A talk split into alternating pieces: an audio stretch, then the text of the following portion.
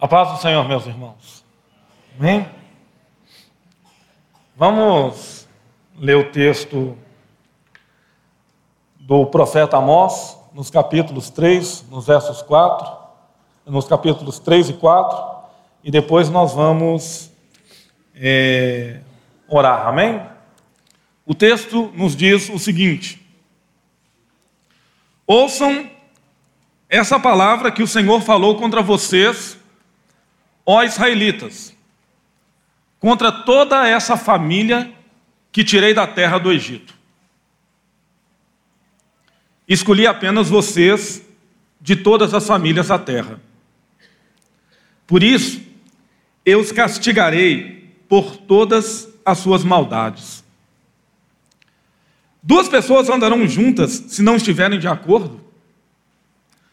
O leão ruge na floresta se não apanhou presa alguma? O leão novo ruge em sua toca, se nada caçou? Cai o pássaro numa armadilha que não foi armada? Será que a armadilha se desarma se nada foi apanhado? Quando a trombeta toca na cidade, o povo não treme? Ocorre alguma desgraça na cidade sem que o Senhor a tenha mandado?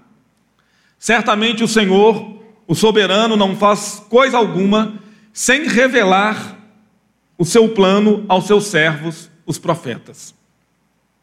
O leão rugiu. Quem não temerá? O Senhor, o soberano, falou. Quem não profetizará? Proclamem nos palácios de Asdod e do Egito. Reúnam-se nos montes de Samaria para verem um grande tumulto que há ali e a opressão no meio do seu povo. Eles não sabem agir com retidão, declara o Senhor. Eles que acumulam em seus palácios o que roubaram e saquearam. Portanto, assim diz o Senhor soberano: um inimigo cercará o país. Ele derrubará suas fortalezas e saqueará os seus palácios. Assim diz o Senhor: assim como o pastor livra a ovelha, arrancando da boca do leão só dois ossos da perna ou um pedaço da orelha, assim serão arrancados os israelitas de Samaria, com a ponta de uma cama e um pedaço de sofá. Ouçam isso e testemunhem contra a descendência de Jacó. Declara o Senhor, o soberano, o Deus dos exércitos. No dia em que eu castigar Israel por causa dos seus pecados, eu vou destruir os altares de Betel. As pontas do altar serão cortadas e cairão no chão. Eu derrubarei a casa de inverno junto com a casa de verão.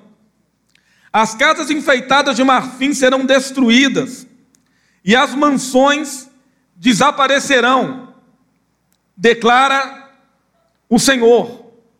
Ouçam essa palavra dirigida a vocês, vacas de Bazã, que estão nos montes de Samaria.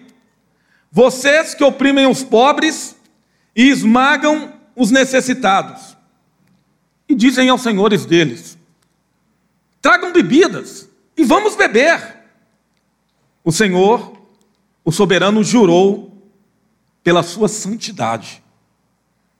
Certamente chegará o tempo em que vocês serão levados com ganchos, e os últimos de vocês com anzóis. Cada um de vocês sairá pelas brechas do muro, e serão atirados na direção do Armon, declara o Senhor. Vão a Betel e ponham-se a pecar. Vão a Gigol e pequem ainda mais.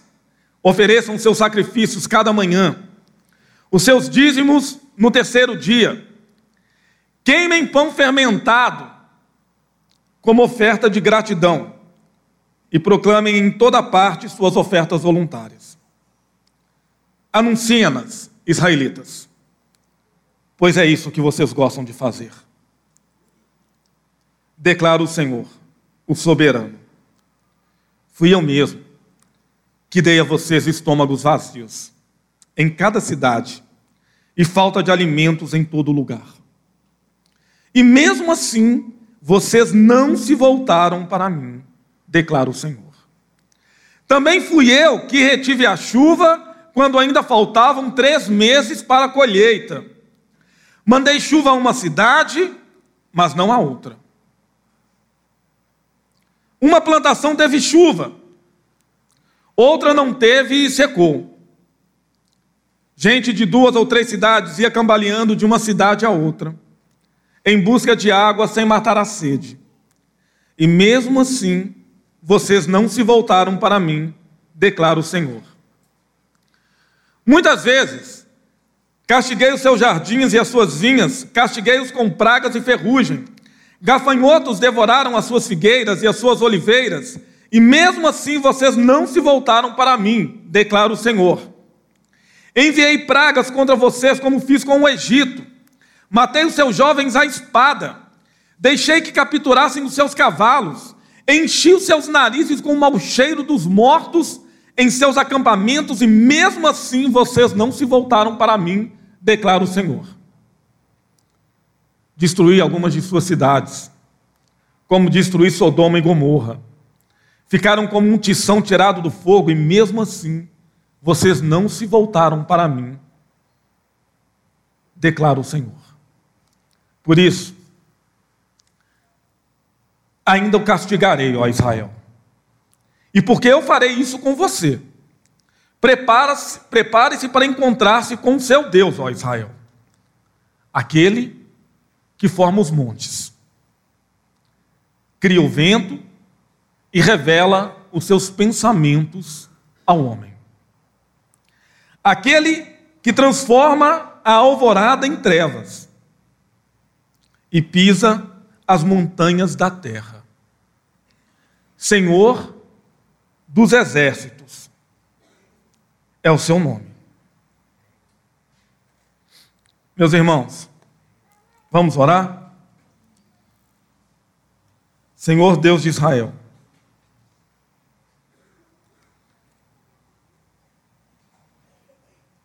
que a tua palavra ela seja honrada nessa noite. E que toda a glória humana seja abatida. Seja exaltado, Senhor. Que a tua palavra, que é viva e poderosa, amorosa e justa, construa em nós um espírito quebrantado e reto em nome de Jesus. Amém. Meus irmãos, quando eu era um jovenzinho na fé, mas era também jovem, né? Quando a gente fica falando isso é porque a gente já está no meio do caminho, né? E eu li o profeta Amós pela primeira vez, eu, eu me apaixonei por ele. Mas eu ainda tinha muitos resquícios. Né? Eu estava começando a caminhar na fé, eu tinha muitos resquícios da vida antiga. E na vida antiga, eu tinha sido um ateu marxista. E quando eu li esse sujeito, né, eu ficava pensando assim: esse cara esse cara parece comunista. Mas graças a Deus, que o Senhor Deus dos Exércitos foi bondoso comigo e ele foi me esclarecendo aos poucos que nem ele, nem os seus servos, os profetas, tinham um pacto com qualquer sistema político, seja econômico, seja o liberalismo, o capitalismo, o socialismo ou o marxismo. Mas quando eu lia esse profeta, eu ficava sempre muito empolgado, porque ele é um profeta diferente de todos os outros, ou da maioria dos outros profetas. A maioria dos outros profetas são profetas que são de alta classe, são homens bem formados, eles são da classe sacerdotal. É por isso que a gente consegue entender a revolta que Jonas fica com Deus quando ele manda Deus pregar para os ninivitas. Jonas era da classe sacerdotal. Quantas vezes a cidade tinha sido invadida pelos ninivitas, pelos assírios e qual que eram sempre as primeiras famílias que o inimigo tentava alcançar? A família real e a família sacerdotal, porque você desestabilizava o povo se você sacrificasse essas famílias. Mas esse homem aqui, ele é um boiadeiro, é um peão, um catador de sicômoros. O nome dele já, já carrega tormento, já carrega sacrifício, já carrega uma vida de luta. E, e a vocação profética dele é uma vocação que envolve essa escolha gratuita de Deus.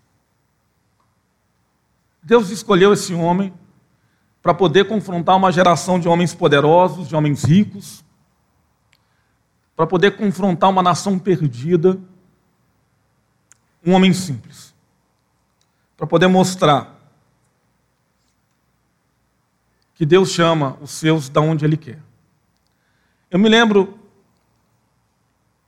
que o pastor Kaiser sempre dizia isso. Deus, Ele escolhe, Ele capacita quem Ele escolhe, e não escolhe os capacitados. Essa é a história de Amós. De alguém que foi escolhido e que foi capacitado por Deus. E logo no começo, o texto está dizendo o seguinte para a gente: eu fiz uma anotação aqui. O profeta busca reforçar sua autoridade, porque ele percebia que seu ensino era rejeitado. Um povo orgulhoso e confiante em si mesmo, nos seus governantes e na sua prosperidade, perde a capacidade de autocrítica e precisa reaprender a ser reverente e a ter temor de Deus. Senão, jamais ouvirá os seus profetas. Um povo orgulhoso e confiante em si mesmo, nos seus governantes e na sua prosperidade. Assim era o reino do norte. Assim era aquela gente que tinha visto com Jeroboão e com a sua dinastia, e agora com Jeroboão II, estabelecer um reino de prosperidade. Os ricos ficando cada vez mais ricos. Impostos pesados sobre os pobres, as pessoas sendo espoliadas, marginalizadas, oprimidas.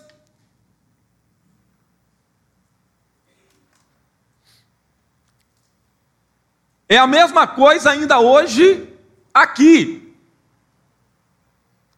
Nós, em algum momento, perdemos a capacidade de autocrítica.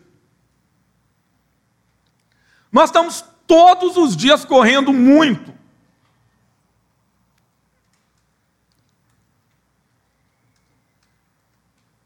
E nós estamos entrando na frequência do paganismo de quanto mais independente eu for, melhor. Nós aprendemos a colocar a nossa confiança em outras coisas, em outras pessoas que não são o Senhor, o Deus dos exércitos. Nós confiamos na nossa família, no nosso dinheiro, na nossa capacidade criativa. Nós confiamos em tantas coisas. E nós vamos nos tornando independentes de Deus e perdemos a capacidade de crítica.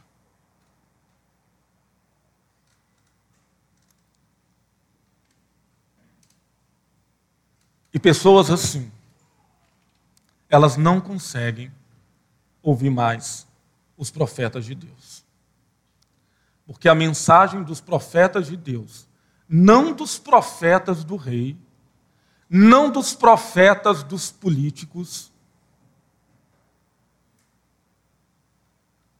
é uma mensagem que, no geral, não é agradável aos nossos ouvidos. E então o profeta Amós, com muita segurança, ele continua a mensagem e ele lembra para aquele povo de uma coisa fundamental.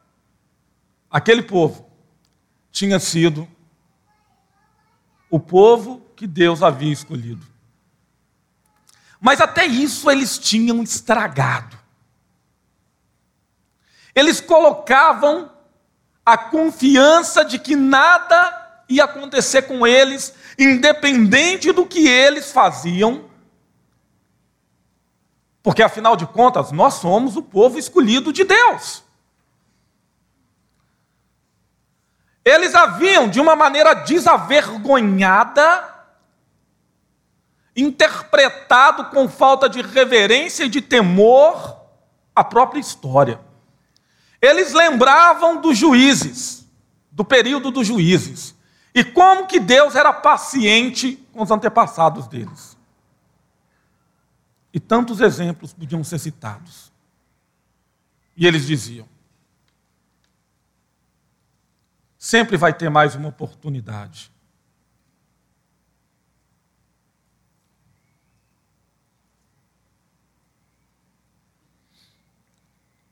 Eu anotei assim para a gente.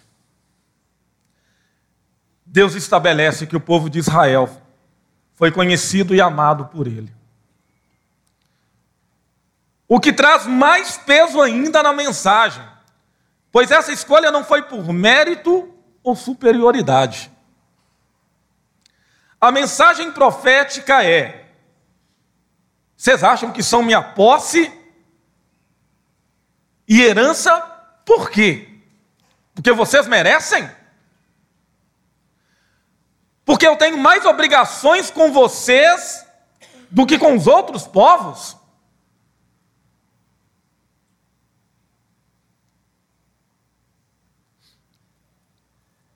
Israel se achava merecedora. Israel se achava superior aos outros povos. E essa relação doentia que ela estabeleceu com Deus vivo e com a sua missão fez com que eles esquecessem para o que, que eles foram formados como povo. Eles foram formados como povo para serem luz para as nações.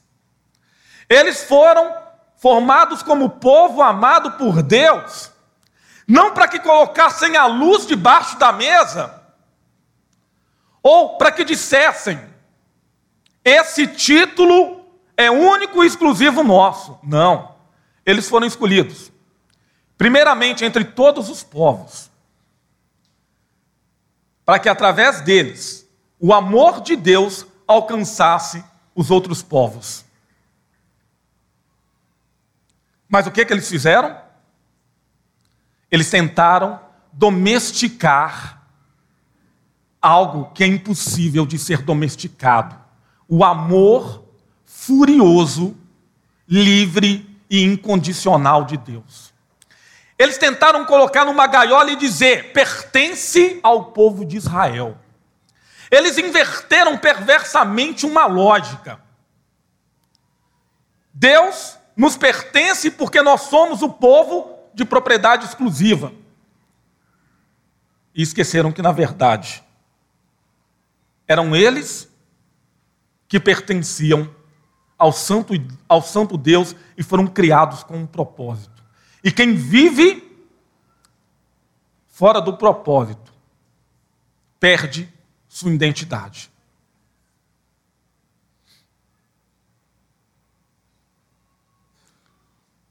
A essas perguntas, Deus responde: é claro que não. É claro que eu não escolhi vocês porque vocês merecem ou porque vocês são superiores. Vocês não são melhores em nada que os outros povos.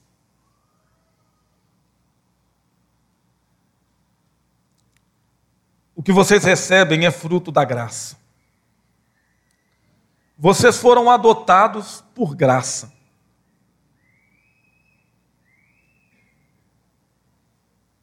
Eu vou te explicar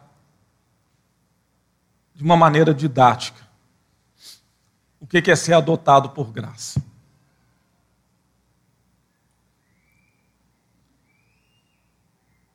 Eu tenho um filho de 14 anos, biológico. E nós adotamos um garoto, está lá no resenha, ali embaixo agora, de 11 anos. Nós adotamos. Um dia desses, ele estava vendo com a mãe dele uma minissérie no Netflix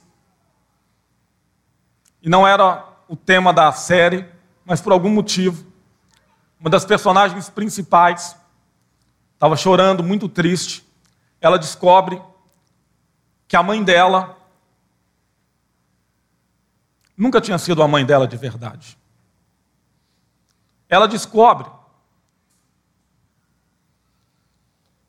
que aquele ser humano que despendeu amor para ela a vida inteira tinha adotado ela e que a mãe dela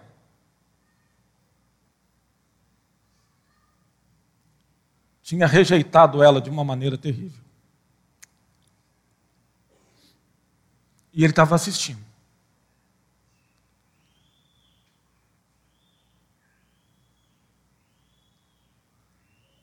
E aí ele começou a falar.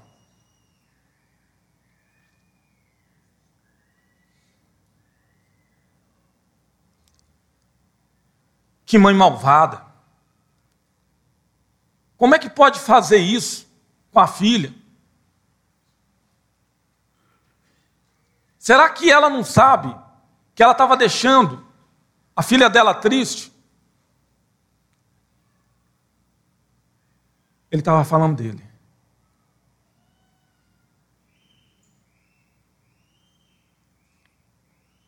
Ele foi rejeitado. por todos os membros da família biológica. E o tempo foi passando na série.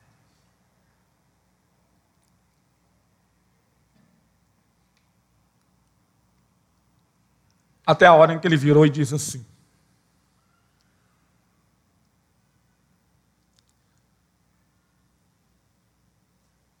Mas você não faria isso comigo, né? A Tatiana só falou: não, eu não faria. E deixou correr.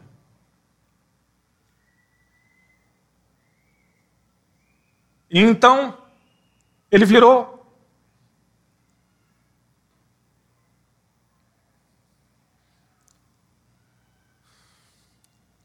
Para Tatiana e disse assim: Porque você me ama, né? porque você me escolheu.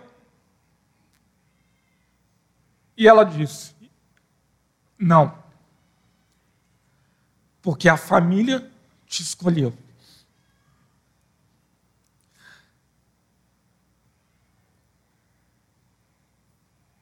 Foi isso que Deus fez com Israel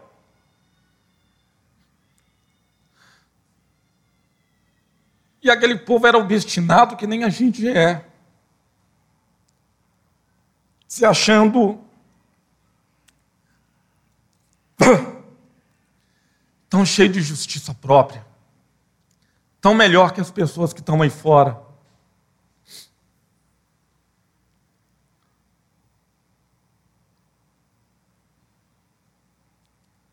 Você foi escolhido. E aquele povo tinha sido escolhido por pura graça. Então Deus diz: É por isso que a ingratidão de vocês é indesculpável. Graça se responde com gratidão.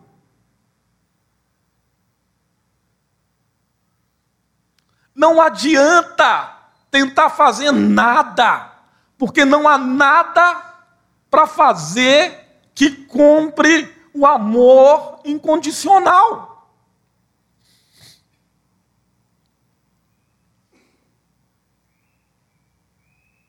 E Deus diz através do profeta: vocês estão me tratando de uma forma injusta. E o texto vai seguindo e o profeta ele apresenta cinco pontos que ele quer tratar com as pessoas de uma maneira metafórica, ali dos versos 3 a 8. Né, o profeta ele diz assim, olha, falando palavras vazias. A minha autoridade vem de Deus. Como é que duas pessoas vão andar juntas se elas não concordam? Deus só anda comigo e eu só ando com Ele, porque a gente entrou em concordância. Então as minhas palavras, elas vêm de Deus. Deus é a minha testemunha, é Ele que aprova.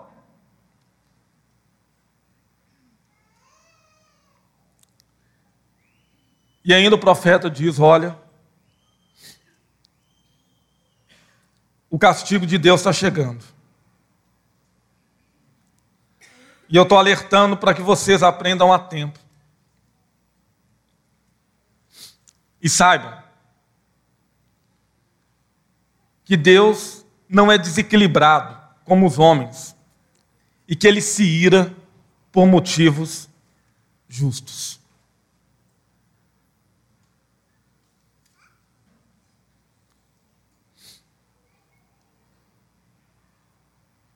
Ainda,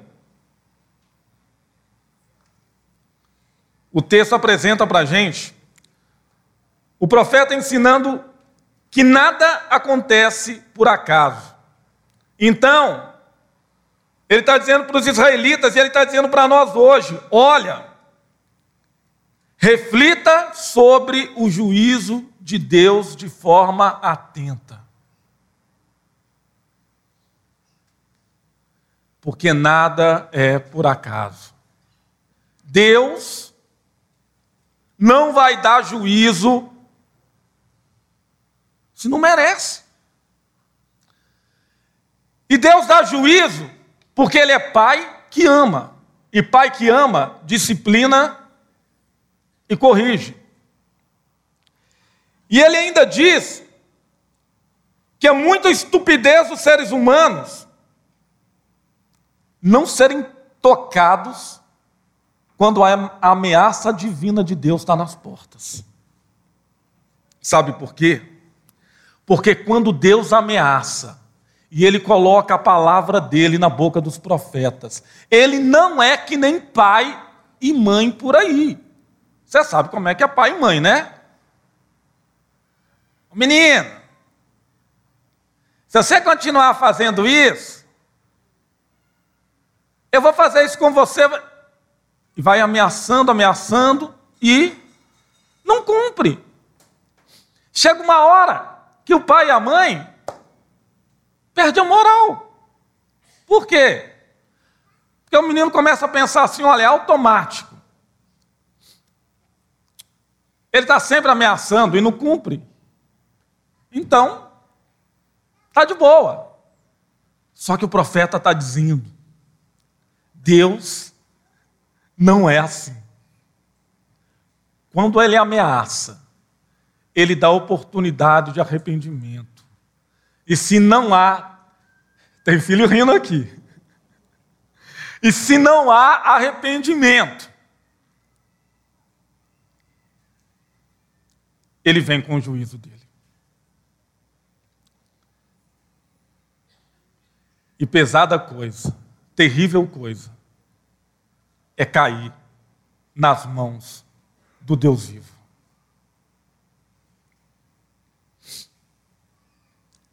Então o profeta, ele tece o decreto. Ele diz: Sabe por quê? Que vocês vão ser punidos? Sabe por quê que o juízo de Deus já está aqui? Porque vocês amam dinheiro, vocês amam as posses, vocês amam o ter, vocês são materialistas, vocês são que nem a sanguessuga, que tem duas filhinhas a saber, dá, dá, vocês sempre querem mais. A identidade de vocês deixou de ser definida pelo Deus dos exércitos e agora é definida pelo que vocês possuem, pelo que vocês podem adquirir, e vocês são como aquelas dragas, aqueles buracos negros, né, que são insaciáveis. E vocês estão sempre prontos a violentarem uns aos outros, a violentarem os mais pobres para poderem ter cada vez mais. Vocês são violentos, vocês são perversos moralmente. Vocês são omissos, porque vocês conhecem a lei de Deus, vocês conhecem a vontade de Deus e veem os homens pervertendo o direito, mas se calam.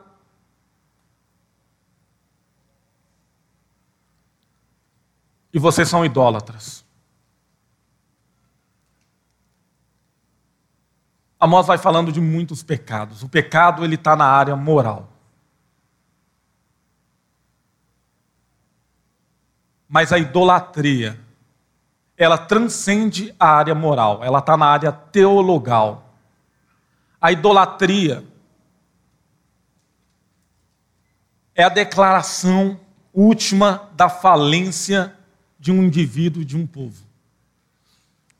É quando eu coloco a minha confiança, a minha adoração, é quando eu coloco a minha crença em uma outra coisa, que não seja o Deus dos exércitos, que não seja o Senhor Jesus.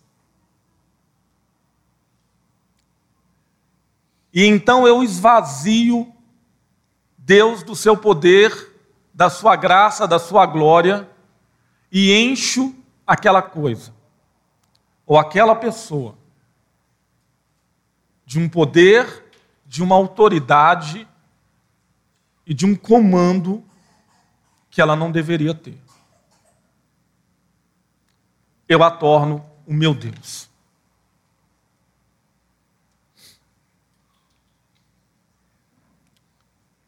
Então, o texto que eu escrevi para você é o seguinte: por causa desses crimes, o profeta indica que o juízo de Deus se manifestará através da ação de um inimigo ao qual não resistirão. Esse inimigo destruirá seus objetos de confiança e orgulho, tais como a prosperidade do reino, os seus governantes e tudo mais em que depositam sua confiança. E a porção pequena do povo que sobreviver será por milagre e porque a fome destruidora do inimigo foi saciada. Amós anuncia ainda que não só a segurança política, social e econômica lhe será tirada, mas também a religiosa. Nestes dias sombrios, de nada adiantará apresentar sacrifícios a Deus em busca de purificação, pois Deus não entrará em pacto com vocês, e assim vossos pecados serão castigados, os vossos altares quebrados.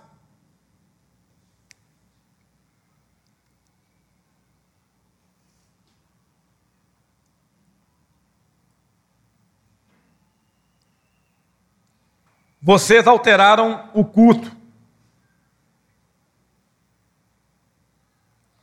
Vocês trouxeram desonra sobre a minha casa. Vocês quebraram a lei. E por isso eu visitarei a iniquidade de vocês.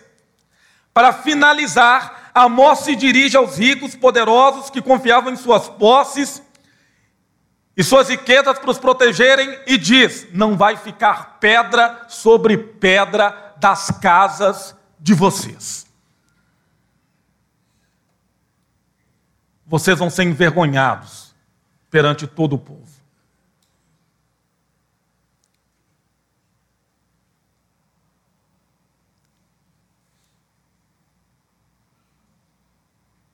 Durante muito tempo, Deus foi paciente com muitas nações e com muitos povos. E Ele foi paciente com a gente também.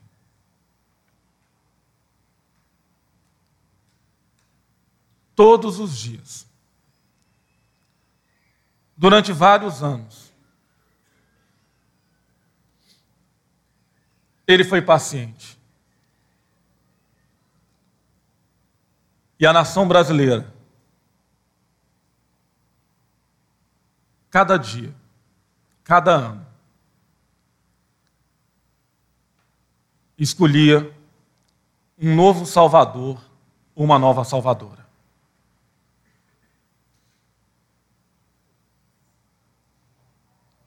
Sempre, de alguma maneira, achando que dessa vez vai dar certo. Que nesse homem ou nessa mulher eu posso confiar.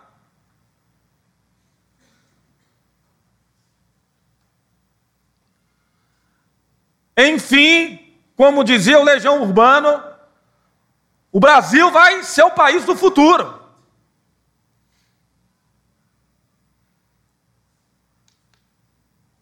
E nós vimos esses homens enriquecerem, perverterem os direitos dos pobres, corromperem a sociedade, mas nós continuamos fingindo. Porque afinal de contas,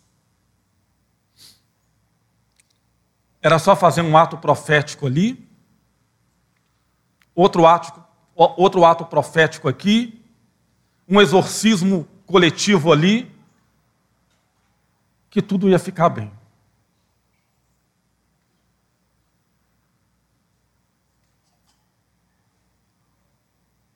Nós chegamos ao absurdo.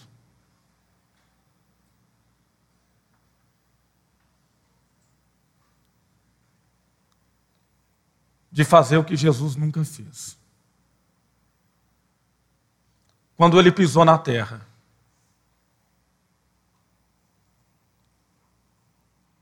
Ele andou, mesmo que não concordasse com a prática desses grupos. Ele andou com os silenciados da terra e lhes conferiu dignidade.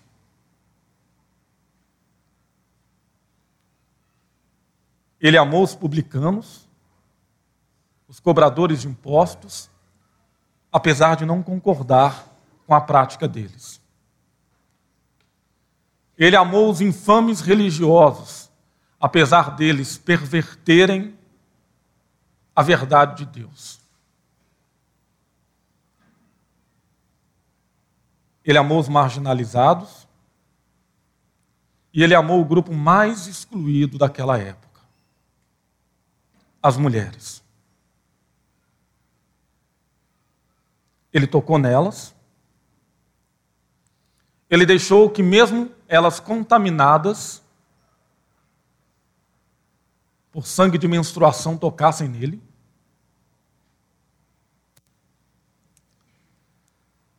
Ele permitiu que mulheres santas o seguissem e que prostitutas também.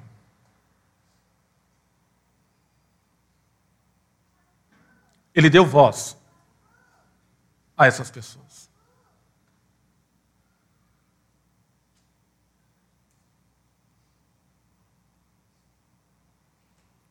E nós batemos palmas. Para aquelas pessoas que querem tirar a cidadania de um determinado grupo de cidadãos brasileiros, pelo simples fato de nós não concordarmos com a prática deles.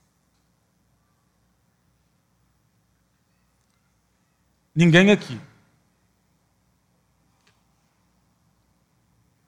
tem que amar as feministas,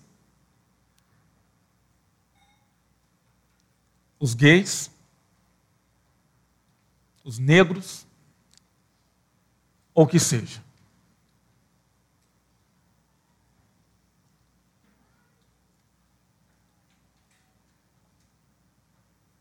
Mas eu preciso aprender a não funcionar na frequência de Satanás,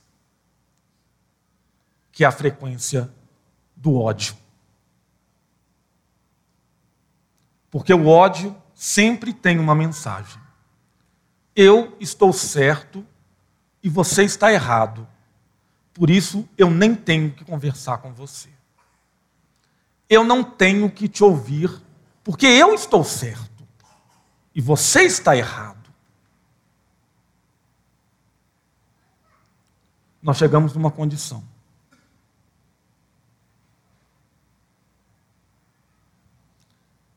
em que nós dizemos que o Deus de todo amor é melhor representado pelos homens e mulheres na política que ensinam o ódio.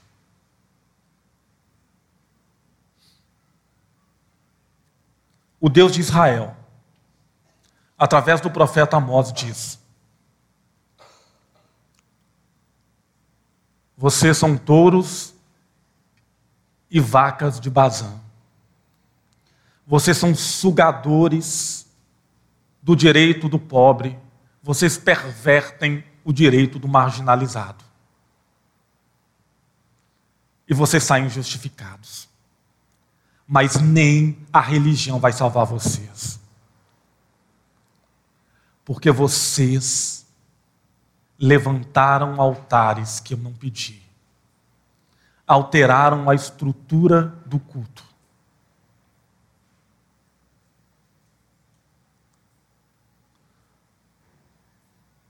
Vocês se esqueceram que a premissa fundamental do discípulo, para que ele tenha identidade de discípulo, é amar. E o amor, apesar de não tolerar o erro, ele acolhe para dialogar.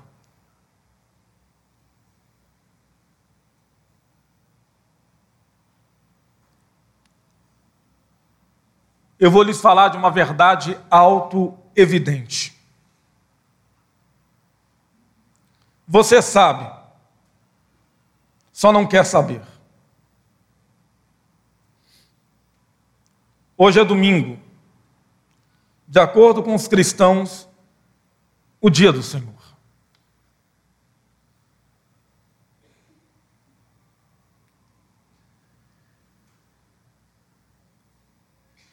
Todos os domingos.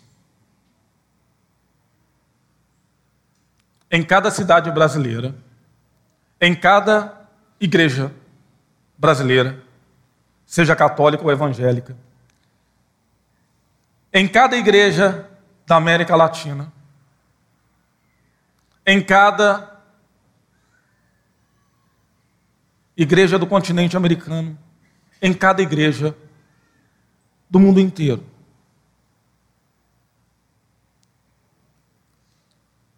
Milhões e milhões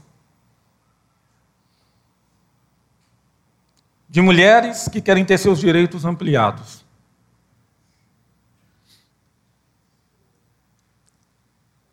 de negros que ainda esperam ser tratados com a mesma dignidade que os brancos. De homoafetivos que, pasmem, podem passar seus desafios na sexualidade, mas eles amam a Deus, eles estão lá na igreja. Eles estão aí do seu lado? Eles estão espalhados por aí.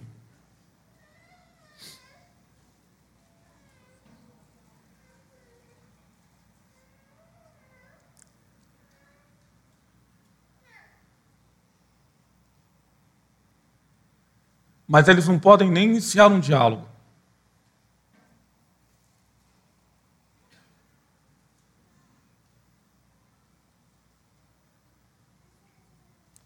Porque a característica do discípulo foi abafada. O amor foi apagado.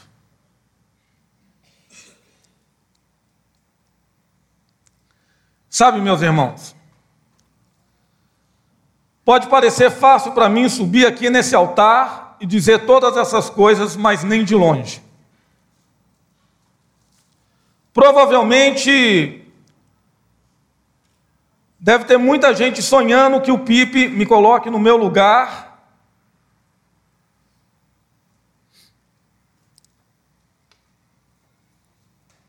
Depois dessa pregação.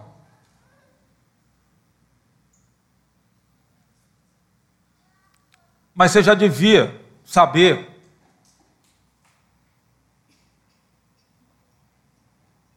que chegou o tempo de você tirar o sol de dentro da peneirinha aonde você colocou ele. A gente não vai resolver os problemas sem falar deles. E a igreja evangélica é sempre atrasada. Porque ela está sempre maquiando as coisas.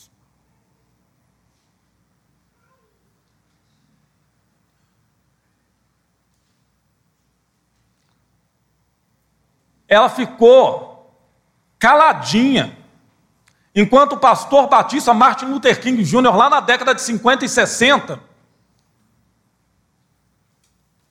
estava dizendo o óbvio: que negros têm tanto direito quanto os brancos de frequentarem a igreja dos brancos, beberem água na igre... no bebedor dos brancos sentar em qualquer lugar nos ônibus.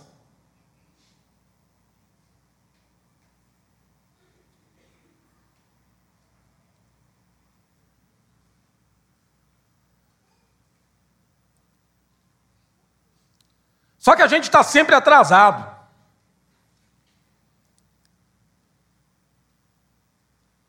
A gente está sempre olhando demais para os outros e não consegue ver o que a gente fez com o Senhor dos Exércitos. Mas é por isso que ele está dizendo: eu vou enviar fome, eu vou enviar seca, eu vou enviar praga de gafanhotos para as lavouras, peste, guerra, destruição das cidades de vocês, eu vou desestruturar das necessidades básicas até acabar com as cidades de vocês, para que vocês percebam que eu não funciono na frequência de vocês. Que a idolatria de vocês é gigantesca demais.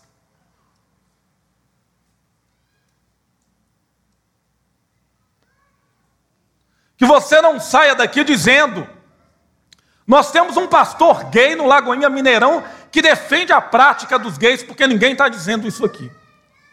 O que eu estou dizendo é que a feminista, o negro e o homoafetivo, você gostando ou não, Deus não tem nenhum problema com eles dizerem: Deus, eu te amo, mas eu não sei lidar ainda na minha relação com o Senhor com os desafios que eu tenho.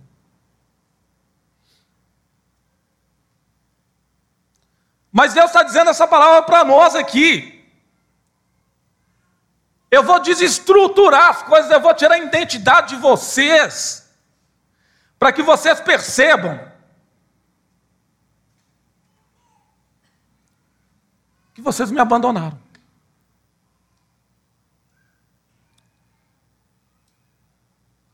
houve um outro império, muito mais poderoso que o reino de Israel, e que um dia, diante de tantas práticas perversas, Deus disse: agora chega. Eu vou tirar a minha mão. A ira do abandono de Deus caiu sobre o Império Romano. Aquelas pessoas pecavam, pecavam, pervertiam o direito, oprimiam um pobre, até que Deus disse: Vocês querem pecar? E ainda se acharem justos? Eu vou tirar a minha mão, para que a medida da maldade só aumente. Até que aquele império caiu.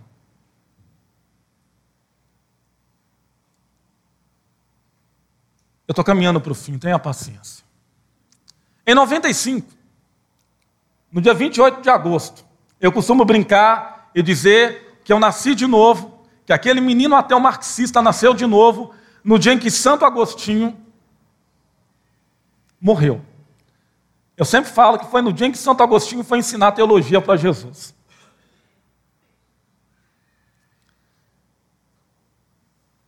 Aquela época eram outras épocas. Ser crente era ser crente. Eu me lembro quando aquele infeliz chutou a santa. Ah, queridão. Minha avó, minha avó acabou comigo. A gente experimentava um pouquinho do gostinho maravilhoso da perseguição. O negócio era feio. Nós éramos poucos.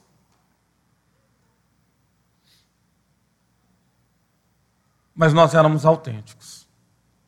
E nós fomos crescendo como povo de Deus no Brasil.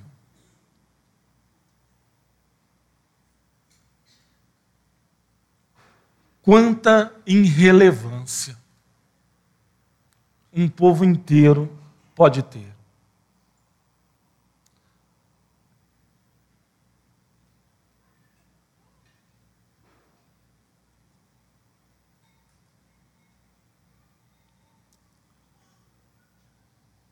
Amós diz hoje. Amós disse para o reino de Israel: o juízo de Deus está chegando. Eu digo para você hoje: o juízo de Deus já chegou. Como eu disse de manhã, eu, eu não sou evangelista, Eu não sou profeta. Todos os dias eu tenho sérias dúvidas se eu sou pastor de verdade. Mas eu sou mestre. Mas hoje, eu me coloco do lado do profeta Amós e digo para você: o juízo de Deus chegou na nação brasileira.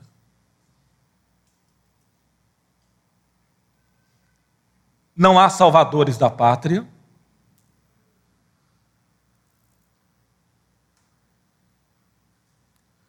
Qualquer um dos 13 candidatos que for eleito é a vara de Deus que vai fustigar o Brasil. Qualquer um deles. Será o cetro de ferro que vai trazer o juízo de Deus no Brasil.